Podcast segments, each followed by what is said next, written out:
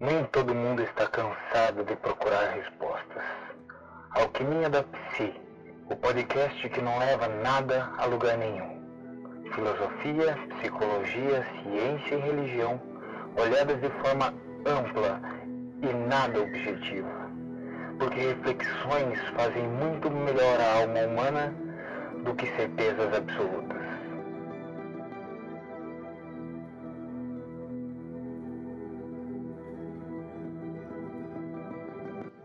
Sejam muito bem-vindos ao nosso circo.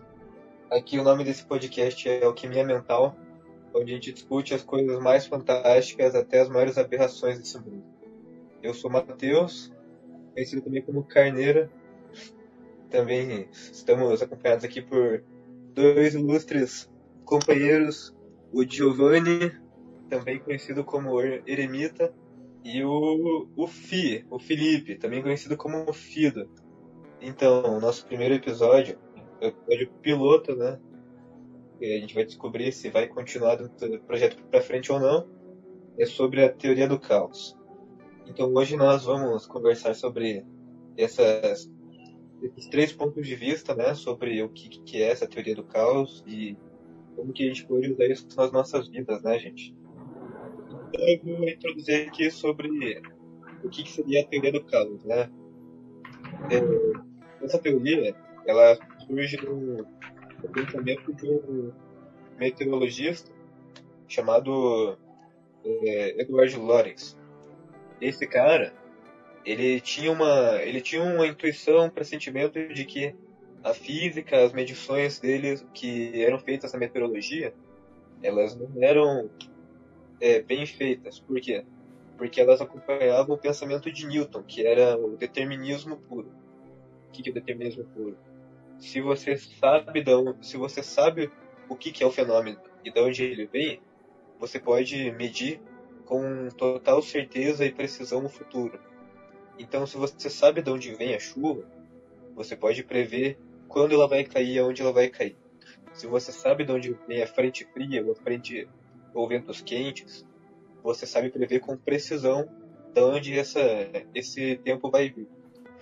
E o Lorenz, para provar esse tema como errado, ele cria um programa no computador dele que simula o tempo do mundo no computador dele.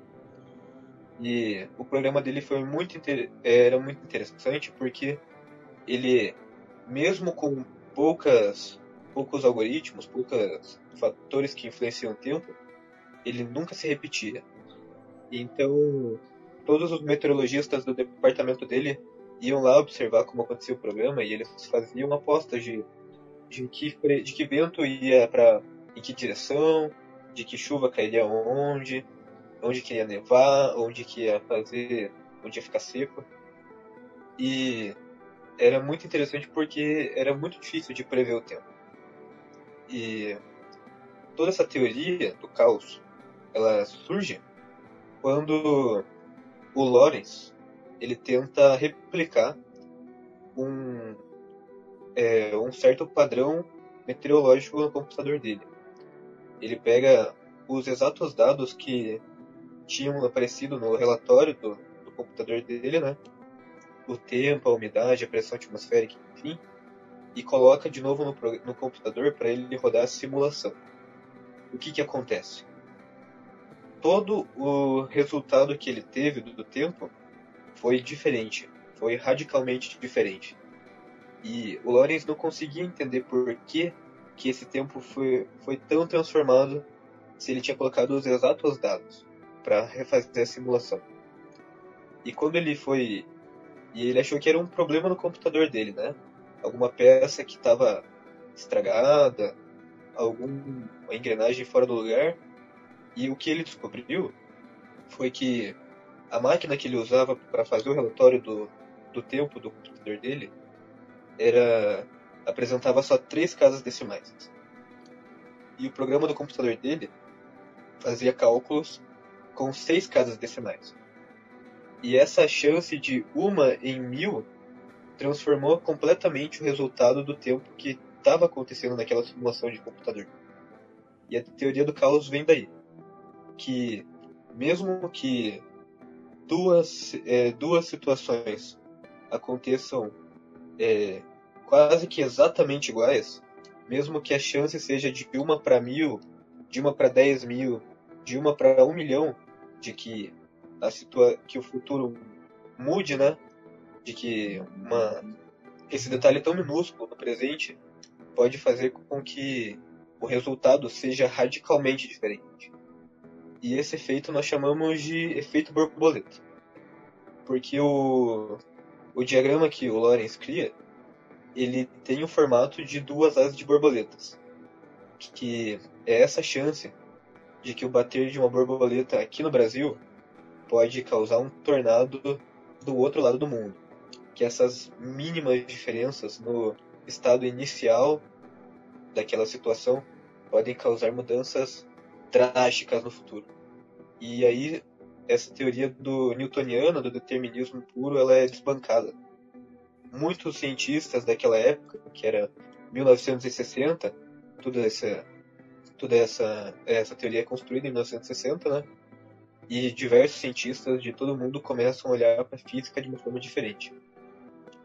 A pergunta que surge daí é a seguinte: quão bem nós podemos prever o futuro, né? Se um uma pessoa correr na rua pode causar mudanças tão significantes no futuro do mundo e do universo.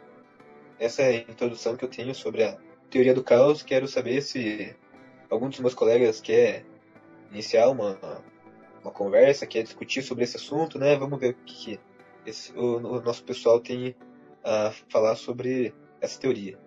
Quer falar aí, Felipe? Posso falar, cara, porque na minha dúvida que fica é se você está olhando para um fenômeno puro ou para um representante desse fenômeno, né? Se é uma capacidade individual ou se é o ambiente externo mesmo que está que tá se movimentando. Porque, assim como as casas decimais do computador, quando se põe uma nova casa decimal, quando se abre a possibilidade de entrar um novo dado, vai ser um novo elemento no observador, naquele que está olhando o fenômeno, no computador, no caso. Isso daí já muda totalmente a estrutura da coisa, esse novo elemento do observador. Isso acontece na mecânica quântica, nas células tronco, qualquer elemento que você mude, ele vai causar uma mudança na percepção e, no, e então tudo pode acontecer dependendo do desse indivíduo que recebe a mensagem. Então assim, a minha dúvida maior é se está no externo ou se está no interno, né? Então, a teoria é de que o modelo proposto por Newton é que se um fato pode ser traçado ao seu início, o resultado final pode ser previsto com precisão. Isso é uma visão 100% teórica da coisa, de você saber exatamente de onde que começa aquela situação, para daí então saber onde que ela termina. Mas com essa teoria do caos, ela começa a pensar o movimento das coisas como um todo. O mundo nunca para de girar.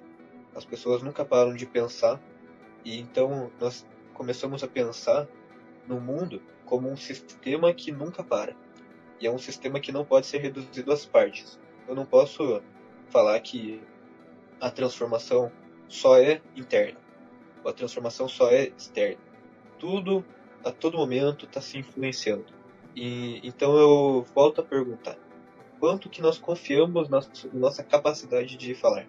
Essa pessoa vai nunca mais vai queimar o dedo porque ela já botou a mão no fogo ou essa pessoa nunca mais vai se relacionar com um marido abusivo, porque ela já passou por essa experiência. Quão bem nós somos capazes de prever o que pode acontecer. Agora eu vou chamar o Giovanni para falar um pouquinho sobre a opinião dele. Eu achei interessante porque o Felipe, tipo, o tema que você trouxe, ele é um tema que é bastante aberto, né? Porque logicamente ele, ele fala do caos, ele fala disso aí, dessa coisa toda de desorganização. E o Felipe ele traz um, uma, uma, pergunta muito objetiva para tentar é, identificar algum ponto, não sei se foi essa a intenção dele, mas é, ele, ele, ele aponta para tipo, tá, beleza, essa, essa desorganização, a relação com essa desorganização, com esse caos, ele, é, ele acontece do lado de dentro ou do lado de fora? Eu acho que, como você falou e, e, tipo, respondeu o Felipe, que é, que é tipo assim, tá, será que a mulher vai, o homem vai voltar a se relacionar com aquele relacionamento abusivo? Se a gente fosse pensar em psicologia e se a gente fosse pensar em teoria, a gente logo ia conseguir é, identificar que muitas vezes a gente encontra, por exemplo, na clínica, casos de pessoas que repetem o mesmo comportamento, mesmo ele sendo extremamente nocivo para elas. E eu acho muito interessante porque, às vezes, do ponto de vista da psicologia, a gente acaba pensando nisso, nessa repetição, como um caos interno dessa pessoa, né? Tipo, algo não está organizado ali que ela tipo não consegue entender a linearidade do que ela está fazendo ou, ou, a relação de causa e efeito que existe dentro dela que está fazendo ela se relacionar de novo. Daí você fica tipo assim, tá, beleza, vamos, vamos pela essa onda do caos, vamos pensar nessa onda do caos e, e até que ponto será que a gente pode dizer que a pessoa realmente aprende? Mas ela no fundo, no fundo, é, a sensação que eu tenho e eu não sei se isso está muito correto, parece que ela precisa ter uma, uma identificação, interpretação ou tornar consciente essa relação de causa e efeito, assim, para ela poder tipo putz, eu tô me relacionando só com gente lixo porque eu me comporto assim, assim, assim, assim, insensado, entendeu? E quando a gente traz tenta organizar isso dentro desse viés do caos, né, é, dessa linha de pensamento, eu, eu gosto de pensar na, naquele livro do Jung sobre a sincronicidade. É um livro bastante científico, cara, bastante teórico, e ele fala sobre testes de, de probabilidade. Então, tipo, a pessoa tinha que adivinhar a carta que eu, alguma outra pessoa ia tirar. Eles fizeram um teste lá e se a pessoa era próxima daquela que estava tirando as cartas, ela acertava uma porcentagem maior do que se ela não conhecesse a pessoa. Aí depois botaram uma máquina no lugar e descobriram que, tipo assim, a pessoa está concentrada e querer realmente é, saber qual que é a carta é o que faz diferença. Eles fizeram até esse experimento de uma, uma, outra forma. Eles pegaram essa máquina e levaram essa máquina a quilômetros de distância e a pessoa tinha que descobrir qual que era a carta que ia ser tirada lá. E quando ela se concentrava naquilo, ela sabia qual será que é a relação disso com, com, com essa teoria do caos. É, é, e é o que o Jung traz nesse livro. Tipo, essa relação de sincronicidade, sim, ele fala, realmente, cara, é tudo desorganizado. Não tem como a gente querer organizar, porque daí a gente teria que parar de falar de sincronicidade, a gente teria que parar de falar de caos. Mas parece que o ser humano de alguma forma, e a gente não sabe como, é, se a gente for pensar num ponto de vista simbólico, num ponto de vista arquetípico, cultural, é, essa relação desse, desse ser humano com o caos, com o todo, com, com essa desorganização geral, que às vezes parece uma organização, às vezes não parece, é, parece que ela é uma, é uma coisa que escapa à linguagem, assim, e, e eu não sei se estou conseguindo expressar isso da, da forma mais correta, mas eu queria também devolver com uma pergunta, já que vocês dois fizeram pergunta, e eu queria perguntar, beleza, a gente pode se questionar se a pessoa vai botar a mão no fogo de volta, entendeu? Mas será que é, isso é por, por causa de um entendimento de uma relação de causa, de causa ou efeito, ou será que isso é porque ela está se alinhando com algum tipo de organização, mesmo que seja dentro do caos do universo, e conseguindo é, se equalizar isso, e daí, por exemplo, ela simplesmente para de pôr a mão no fogo, que simbolicamente seria a mesma coisa que um, ter um relacionamento desgastante, um relacionamento opressivo. É que as duas me parecem causa e efeito, né? As duas, as duas alternativas que você coloca parece bom, o aprendizado que eu tive com o empirismo de colocar a mão no fogo, eu, eu senti alguma coisa, me gerou desconforto e eu não coloco mais essa mão. Só que assim, eu não consigo pensar em algo para além da linguagem. Assim, essa própria teoria do caos me parece que está instituída na nossa cabeça. O homem educado, a mulher vai conhecer o homem. O homem pode ser educado, agressivo, pode abandonar, pode X, pode Y. Ele pode muitas coisas. Mas todas essas coisas são determinadas. A gente aprende o que o homem pode fazer. Existe uma caixa constituída, uma estrutura. E essa estrutura é o que permite um ponto inicial, digamos assim, para lidar com o meio. Então as cartas são 20 cartas, sei lá quantas cartas são, mas são, a gente sabe o naipe delas, a gente sabe até onde as cartas vão, a gente sabe quais podem ser. Então existe uma organização, que no mínimo é a nossa capacidade cognitiva ou o nosso sistema de linguagem, porque senão é, eu não consigo imaginar como você pensou isso para fora da linguagem, assim. De como, como sem uma estrutura eu poderia observar alguma coisa. Então, aonde que está o caos? É interessante você perguntar isso, porque o todo o modelo do, da estrutura da teoria dele, ela é centrada num, num eixo principal. Esse eixo principal ele chama de atrator estranho. Ele é uma, é uma linha reta, né? E as, os dois objetos, que podem ser qualquer coisa que vocês queiram imaginar, eles iniciam no mesmo ponto. E eles são atraídos por esse eixo principal que está no meio. Só que o detalhe interessante é que mesmo que eles iniciem no mesmo ponto, eles tomam caminhos totalmente diferentes e nunca se intercruzam. Então, mesmo que eles deem voltas gigantescas ou voltas pequenininhas para tentar chegar em algum lugar, eles eles são linhas curvas, mas eles nunca se cruzam e eles nunca passam novamente pelo mesmo caminho que já passaram. É como se fossem dois espirais que quase se esbarram, mas mesmo assim são distantes uns dos outros e, são, e sempre gravitam pelo mesmo eixo. Bom, se você quiser falar um pouquinho Isso sobre é reproduzível? Dá pra desenhar isso? Cara, dá. Eu, eu acho que dá, cara. Eu vou ser sincero pra você. Ah, quando o Matheus falou assim, ah, são duas curvas que entram em espiral, é igual aquele desenho, a gente pode deixar esse desenho, inclusive, no, no, na descrição do podcast, ou no, na, na, como desenho de capa, sei lá. É, cara, eu acho muito interessante, porque quando ele fala que são duas curvas que nunca se tocam, cara, eu me lembro muito daquele desenho da Ouroboros. Sei que vocês iam, vão, vão tirar sarro, porque isso é puxar muita sardinha pro meu lado. Mas assim, é, a Ouroboros, ela de uma certa forma é isso, né? Não existe como a gente voltar no passado, então qualquer acontecimento novo ele vai acontecer no futuro, ou no presente, ou ele está acontecendo e, e, e essa projeção ela é na direção do futuro. Né? Então ela, ela é um ciclo, é, é um ciclo, mas que nunca se repete. E, e, eu acho muito interessante porque daí a gente tem que pensar isso dentro dessa teoria do caos e tentar entender, porque assim, ó, quando a gente fala de, de, de, caos, quando a gente fala de desorganização geral, alguma coisa do gênero, toda vez que a gente tenta conscientizar isso ou trazer para consciência, ou tornar isso consciente, é uma coisa absurda, né? Porque, tipo, como é que a gente consegue pegar um negócio que, que é completamente caótico e organizar ele através do discurso? Eu acho que, inclusive, eu queria deixar, tipo, alertar isso, que é, eu acho isso uma excelente ideia, cara a gente é, falar de coisas que, tipo, não tem fim. E, e, eu acho que esse primeiro podcast, esse primeiro assunto, ele é perfeito, porque não tem como. De qualquer forma que a gente, não importa o viés de observação que a gente vai se aprofundar dentro disso, dá para dizer que é, que é um assunto específico, a gente vai conseguir extrair eternamente alguma coisa de simbólico. E eu acho muito interessante como isso é. é, é, é... Quando eu estava falando de aprender a não pôr a mão no fogo, eu estava falando de, de, algo do gênero assim, o Felipe, que é da psicanálise, ele vai conseguir explicar isso um pouco melhor. Mas assim, a gente tem um vazio lá dentro da gente, e esse vazio é um reflexo desse caos do universo, entendeu? E, e isso tá na gente, se a gente for estudar o tal lá, ou a gente for estudar alguma outra coisa desse gênero, de uma certa forma, a evolução humana, a evolução psíquica, a evolução da psi, da alma, ela se direciona nesse sentido, de, de compreender esse caos, mas de uma certa forma, assim, nunca conseguir conscientizar ele por completo. Eu não sei o que vocês acham que isso faz sentido, não faz sentido. Parece que isso aqui é uma conversa que pode ir infinitamente, sei lá. Faz. É, realmente, o desconhecido é o que nos, nos habita desde o início, né? A gente nasce aqui e está no desconhecido. E talvez a angústia humana seja viver com esse desconhecido. Né? Ter que lidar com ele o tempo todo. Bom, eu não sei se fica claro para vocês, só com essa minha explicação. Ele diz que vai acontecer dessa forma. Os ciclos podem sempre começar do mesmo ponto, mas eles vão sempre divergir e nunca vão se é, nunca vão passar é, pelo mesmo caminho. Eles vão sempre divergir de caminhos e eles vão sempre divergir a partir do início que eles começam a se movimentar. O que, vocês pensam sobre isso? Me vem na cabeça o X, o algoritmo, o X mais um, X, X mais um na nossa, porque por eu ser alguém com um aparelho já montado, o que eu vou, o movimento que eu vou fazer sempre vai levar em conta a minha verdade.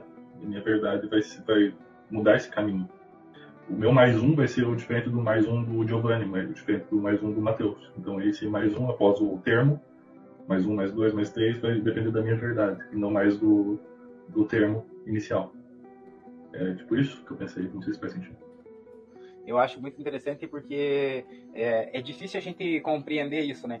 Essa estrutura porque é uma estrutura que se direciona para esse mais um. Não sei se se está ficando claro isso, mas é, eu queria até é, saber de vocês dois e porque vocês também são de teorias distintas ou se baseiam em teorias distintas, como que seria tipo, por exemplo, para o Mateus é, dentro de uma ciência mais comportamental ou num, num, alguma coisa desse gênero, que ele está se direcionando né, para pesquisar o assunto. Mas como é que ele, como é que esse cara ele, ele interpreta isso? Ele vai, beleza? Ele está ele tá fazendo uma afirmação assim, ó, a gente vai sair sempre do mesmo ponto, mas a espiral sempre vai seguir direções diferentes ele está falando de uma manifestação que é muito semelhante à manifestação humana, se a gente for parar para pensar, porque ela, ela, ela só é, tipo, não, não, não dá muito para dizer para onde ela vai, mas dá para dizer que ela está saindo e dá para olhar como que ela está acontecendo, dá para olhar aquele trecho da espiral. Como seria isso na tua interpretação?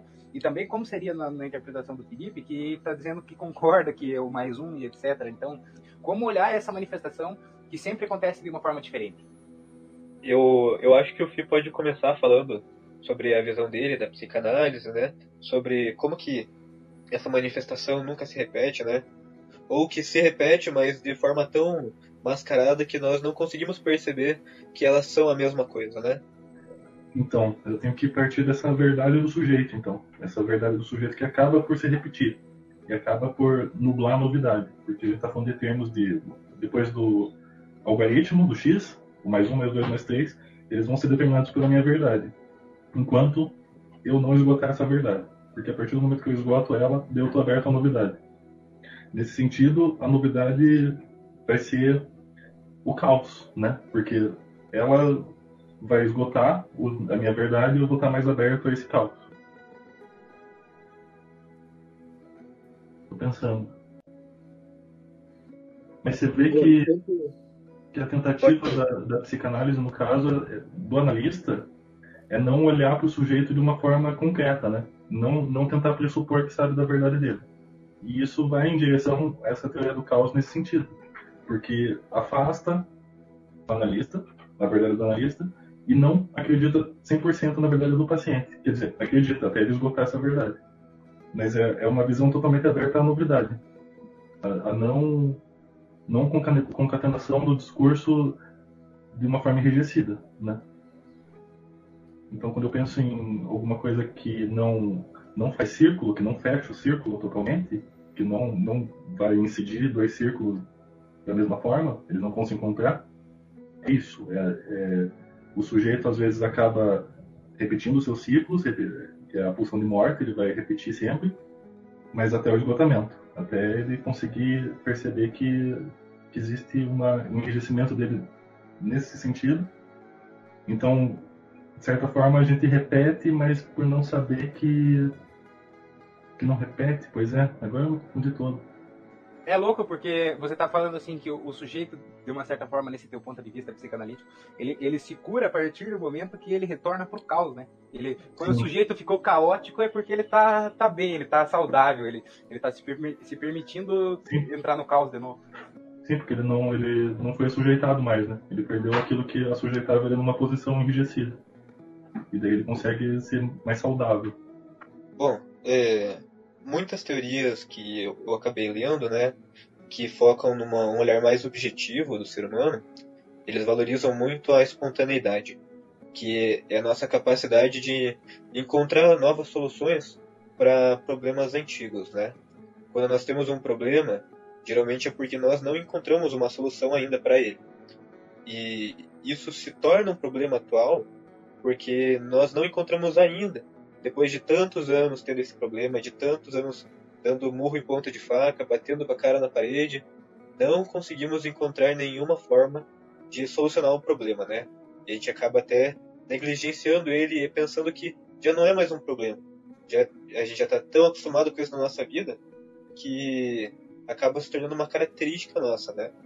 E essa de essa teoria do caos ela conversa muito com esse viés de espontaneidade, porque você acaba encontrando novas formas de viver, novas formas de se olhar, de olhar para si mesmo, né? Pegar um espelho e pensar, ah, será que é isso que eu sou? E essa teoria do caos conversa muito com isso, porque essas novas formas de olhar para a vida, de ser protagonista da própria vida, acabam se tornando ferramentas importantíssimas na hora de da terapia, né? Da gente olhar para essa nossa vida, fazer uma retrospectiva e, e olhar para o futuro de novo e encontrar novas formas de, é, de ser, né? Cara, me lembra bastante o Nietzsche, né? Que, ele fala que quando eu sento à mesa existem milhões aqui, não sou só eu, mas existem diversos indivíduos dentro de mim. Então, nesse sentido da, das possibilidades que se abrem quando eu assumo essa posição. E aí me parece que uma regra metafórica muda eu tô aqui e o desconhecido está embaixo de mim. E eu nunca vou me deparar com esse desconhecido. E quando essa metáfora muda, o desconhecido vai para cima nessa, nessa fórmula metafórica. E quando o desconhecido vai para cima, eu consigo me alinhar com o caos. Porque tem desconhecido aqui e desconhecido ali. Não é mais um eu enrijecido tentando entender o mundo, mas sim um eu flexível com diversas possibilidades, diversas personalidades, tentando lidar com um mundo que também é desconhecido. Bom, então eu acho que esse foi o podcast. Tomara que vocês tenham tirado algumas conclusões disso. Se não tiveram, repete aí porque vale a pena. São várias visões e vários pontos de vista diferentes, né? Então, fica a pergunta pro ouvinte do nosso podcast. Será que o, o bater de asas de uma borboleta tem influência na sua própria vida? É, a gente fecha o circo por aqui e até o próximo show de horrores.